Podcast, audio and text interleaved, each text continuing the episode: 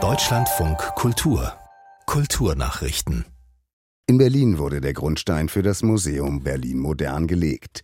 Bis 2027 soll zwischen Neuer Nationalgalerie und der Philharmonie ein Haus für die Kunst des 20. Jahrhunderts entstehen. Auf dem Dach ist eine 4000 Quadratmeter große Photovoltaikanlage zur Stromgewinnung geplant. Außerdem sollen Recyclingmaterialien verwendet und die Versiegelung der Außenflächen verringert werden. Für den Bau des größten Kulturprojekts des Bundes sind knapp 364 Millionen Euro eingeplant. Der japanische Dirigent Seiji Osawa ist im Alter von 88 Jahren gestorben. Nach Angaben des öffentlich-rechtlichen Senders NHK starb Osawa am Dienstag an Herzversagen in seinem Zuhause in Tokio. Osawa begann in der Grundschule Klavier zu lernen, brach sich jedoch als Teenager beim Rugby-Spielen zwei Finger und wechselte danach ans Pult. Er war Assistent von Herbert von Karajan und Leonard Bernstein.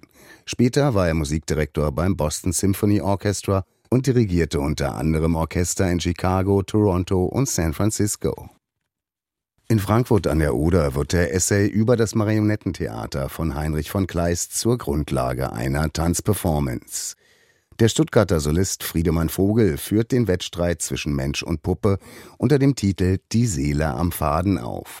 Sein Gegenüber ist eine Marionette, die auf die Bühne projiziert wird. Das Stück wird heute Abend im Kleistforum in der Oderstadt uraufgeführt. Männer schreiben deutlich mehr Liebesbriefe als Frauen. Das hat die Gründerin des Liebesbriefarchivs in Koblenz, Eva Wiss, herausgefunden.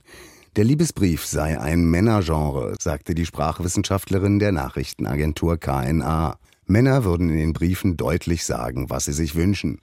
Frauen seien hingegen zurückhaltender und zeigten nicht zu viel Leidenschaft. Das Liebesbriefarchiv existiert seit 1997 und umfasst inzwischen einen Bestand von mehr als 40.000 Schriftstücken. Der älteste Brief stammt von 1715, der neueste datiert aus dem vergangenen Jahr.